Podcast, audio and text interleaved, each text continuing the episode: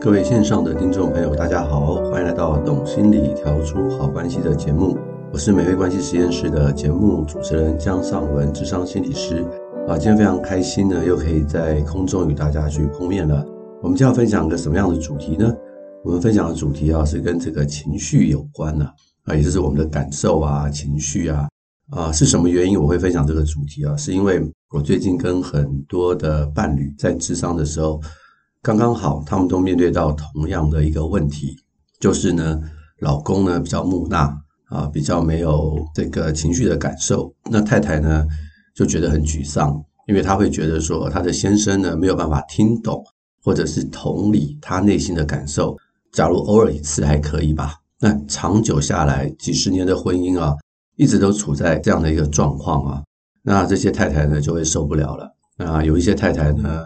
就有所谓的身心症状，忧郁症啊、焦虑啊、情绪低落啊，所以他们来找咨商啊，希望我能够去协助他跟他先生的一些问题。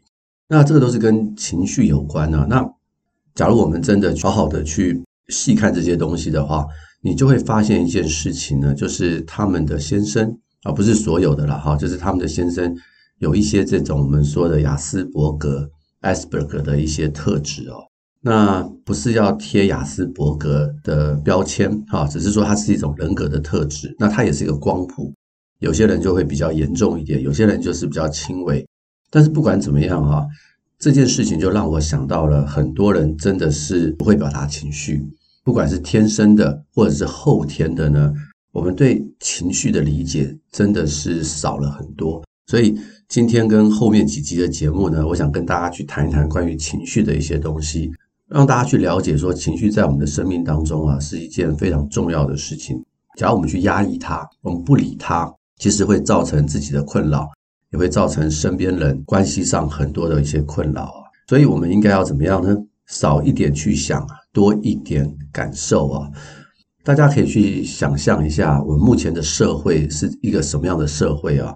现在的社会呢，变化实在太快了，凡事呢都会讲究速率。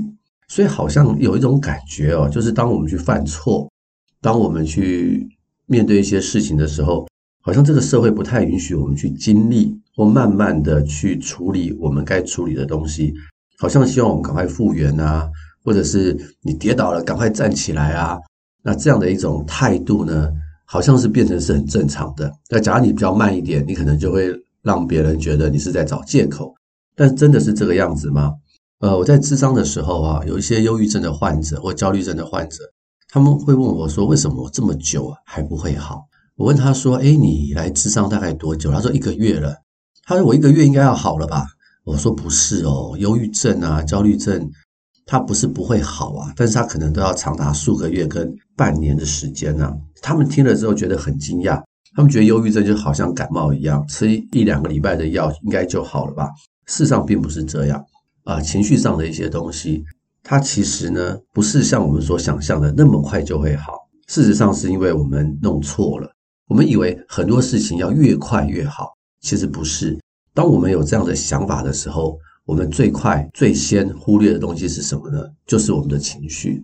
呃，情绪呢是需要时间去感受的，情绪呢是需要时间去沉淀的，甚至情绪呢。他是需要独自去思想跟处理的啊！我最近有一个案呢，他就是这样的情况。他说他最近的心情真的很糟，那他已经结婚了，有小孩，所以他跟我说他真的很需要有一个人安静的时间、独处的时间去整理他的情绪啊！我说非常的好，我就非常的鼓励他去跟他的先生呢去提出这样的一个需要，因为我们人真的是需要去整理自己的情绪，所以可以问大家一个问题哈。我们多久没有去整理自己的情绪了？我每天忙一天，忙到最后的晚上，好累哦，就开始划手机，然后觉得要划了手机以后，才觉得今天满足，然后去睡觉。我们有多少时间去整理我们自己的一个情绪呢？人不整理情绪啊，不表达情绪，不代表自己没有情绪啊。我曾经听过一个演讲，我觉得他讲的一个例子真的很有趣，我印象很深刻。他是个心理师，所以他去这个监狱工作。他说了一句话，我觉得太经典了。他说：“我觉得啊，在这个监狱里面的那些犯人啊，比我们一般大学生还懂得表达情绪。为什么？他说我去跟那些犯人在说话的时候，他们不爽就会说我很生气，我超不爽，然后就说一些脏话。哇，你可以感觉到那些犯人的愤怒啊，透过骂脏话啦，透过播送啦这样的方式来表达，很情绪很强烈的表达。但是他说他跟一些大学生工作的时候啊，诶，问你今天好不好？不知道，看你好像蛮伤心的，你要不要说说看你伤心什么事啊？还好啦，脸色就已经很难看，就跟你说还好啦。快乐呢，也不告诉你快乐什么事情，就一脸很木讷的样子。他所以他说，在监牢里面的人比大学生还会表达情绪，还真的是如此啊。但是我当然不觉得那样的表达情绪是一个合宜的方式啊。这个是个例子，去告诉我们说，其实我们已经很久很久不太会去表达我们的一些情绪了。而在我的临床经验当中，哈，就是我刚刚所说的那些夫妻啊，他们的先生假如是有一点亚斯伯格的症的一些状况的话，他们会不会表达情绪？会。他们平常不太表达情绪，但是他一表达情绪，就是用那种暴怒的方式，很生气的方式。你会发现很奇怪的一件事情，不暴则已啊，一暴就一鸣惊人，把旁边的人都吓坏了。这种就是那种所谓亚斯伯格症的一种暴怒的方式，就伤害到身边的人非常的多。所以学习表达情绪，也是我们应该要去理解的一件事情啊。呃，当我们出生的时候啊。情绪对于一个孩子而言，他没有所谓的好坏，他就是他的情绪。孩子不会说话，他们就会用很多的情绪来表达，哭啊、闹啊、笑啊什么的。这时候最考验的不是小孩，最考验的是父母。你看到你孩子对你笑，那你当然也会用微笑的方式去回应他。那这时候孩子他学到了什么？哦，我表达正向的情绪，我表达快乐，我的父母是会接纳我的。但是，当他表现出一些负向的情绪啊，哭啊、闹啊、身体不舒服啊，很多父母哈、啊，对于负向的情绪是不太能理解，也不太能接受，就跟他说：“哭什么？不要哭，这么大了还哭，男生怎么可以哭呢？”就会对这些负向情绪有这样的一种看法跟表达。那孩子还小嘛，他怎么样去辨别他的这个情绪是好是坏呢？他就看父母的表达，所以他感受到父母接受哦，所以他就会知道说。这样的情绪是不好的，那我就要干嘛？我就要压抑。久了以后呢，我们就会发现说，在我们的童年经验当中，好像有一些情绪是可以被接受的，有些情绪呢是不能被接受的。所以很多孩子呢，就会有一种这样的一种错觉，那这就会导致他将来成年以后的一些问题了。呃，我曾经在前面几集我讲过这个关于情绪勒索的事情。我曾经就有一个个案，他就是很强烈的被他母亲所勒索。他怎么样被勒索呢？他就是说我不能看到我妈妈不高兴。当我看到我妈妈不高兴的时候，我会有很深的内疚感，很深的罪恶感。所以他不高兴，我就要赶快让他高兴。我怎么让他高兴呢？就是我会做他要求我做的事情，尽管不合理，我就是要让他高兴，免得我会内疚。大家听了以后会觉得这个压力很大，对不对？当然呢、啊。因为人总会不高兴嘛，那妈妈的要求也未必合理啊。那假如你一直要去满足他的这个快乐的情绪，那伤害的就是自己了。所以像这样的孩子啊，或像这样的人呢，他们可能呢就比较不能够去忍受别人的负向情绪。我常常会跟我的个案去说哈，人有负向情绪是很正常的，因为情绪属于自己的，他要快乐，他要伤心，他没有表情，他要生气。他要为他自己的情绪负责，我们不用为那个人的情绪负责啊。理论上是这么说啦，但有时候做起来还真的蛮困难的。但至少在认知上，我们要先有这样的一个概念，也就是说，情绪是个人的，所以我有权利呢去表达我的正向情绪，我的负向情绪都是我可以去表达的。我不是只有表达正向情绪，我也可以表达负向情绪，我是不需要去压抑的啊。这是理论上我们是这么说。但实际上可能不会是这么的容易啊！我这边呢可以问大家几个问题哈，或许你可以拿张纸啊出来，然后画一个圈圈。我问你几个问题，关于一些情绪的东西，在这个家里面呢，你是可以被接受表达的，你就可以画在圈圈里面；不行的话，你就画在圈圈外面啊。譬如说开心，我猜啦，这个大家大概都可以被接纳；悲伤、害怕。羞愧，很兴奋的心情，很失望的心情，很内疚的感觉，嫉妒的感觉、失望的感觉、难过的感觉、无助的感觉、觉得自己很差的感觉。以上这些情绪，大家想一想啊，我只是列举一些。你觉得你有哪些情绪是可以被接纳的呢？哪些情绪是不能被接纳的呢？你去再去想一想，说，诶，我这些被接纳的情绪，是不是也是我父母他们比较容易接纳的情绪？那些不被接纳的情绪，可能也是我们家里面常常不愿意被讨论，或者是有人提出来的时候，大家都没有什么样的反应的一些情绪。大家可以去想一想哦。当然，假如你是一个成年人，你有很多身边的好朋友，或者是你有一些伴侣在你身边的时候，我们去感觉一下，你的伴侣可以接受你哪些情绪？快乐的通常都一定可以接受。当你有负向，当你悲伤的时候，他能够接受吗？还是他是很冷漠，不知道该怎么回应？反过来，当你的伴侣、你的好朋友，他们传递一些负向情绪给你的时候，你能够接受吗？所以大家就可以去理解哈，大部分的时候，正向的情绪啊，快乐啊，兴奋啊，开心啊，这一类的情绪是大家在社会上啊，通常比较能够接纳跟接受。负向的情绪呢，一般来说都会被打压，一般来说大概都是如此。可是大家再去想一想啊，哪一种情绪的接触啊，可以让人跟人之间的关系更深厚？我最近就有一对伴侣，他们来咨商，我们咨商了一段时间，他们的感情越来越好，我真的为他们觉得很开心。然后我们开始去谈一些负向情绪的时候，他们两个都突然愣了一下。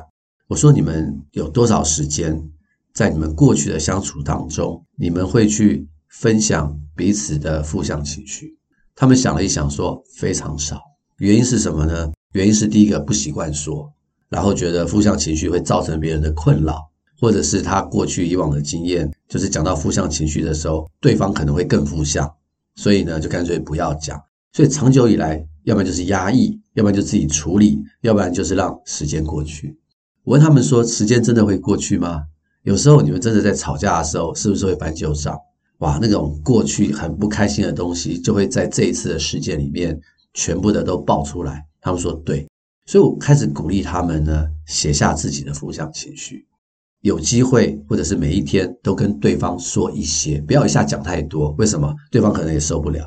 那当对方跟你讲负向情绪的时候，我们要有一些预备，因为有一些人呢，可能会觉得，当你跟我讲负向情绪的时候，好像听起来就是在指责我。其实不一定，他只是想表达负向的情绪，但是跟你有关，不一定是指责。有些人那个防卫机转很快就会起来。就会变成说啊，你是在指责我。那这样的沟通，当然大家就不会想沟通嘛，因为越沟越没头嘛，反而会升级那个关系上的紧张。所以我会说，当我们分享我们的负向情绪，我们是需要勇气的，但听的那一方呢，也是需要勇气，预备好自己去接纳对方所讲的负向的东西。不知道怎么处理没关系，只要听就好。能够做到接纳跟倾听啊，就已经是一件很了不起的事情了。所以大家可以去想想自己怎么样去处理自己的负向情绪。我们能够把我们的负向情绪跟对方去说吗？当别人跟我说的时候，我会有什么样的反应呢？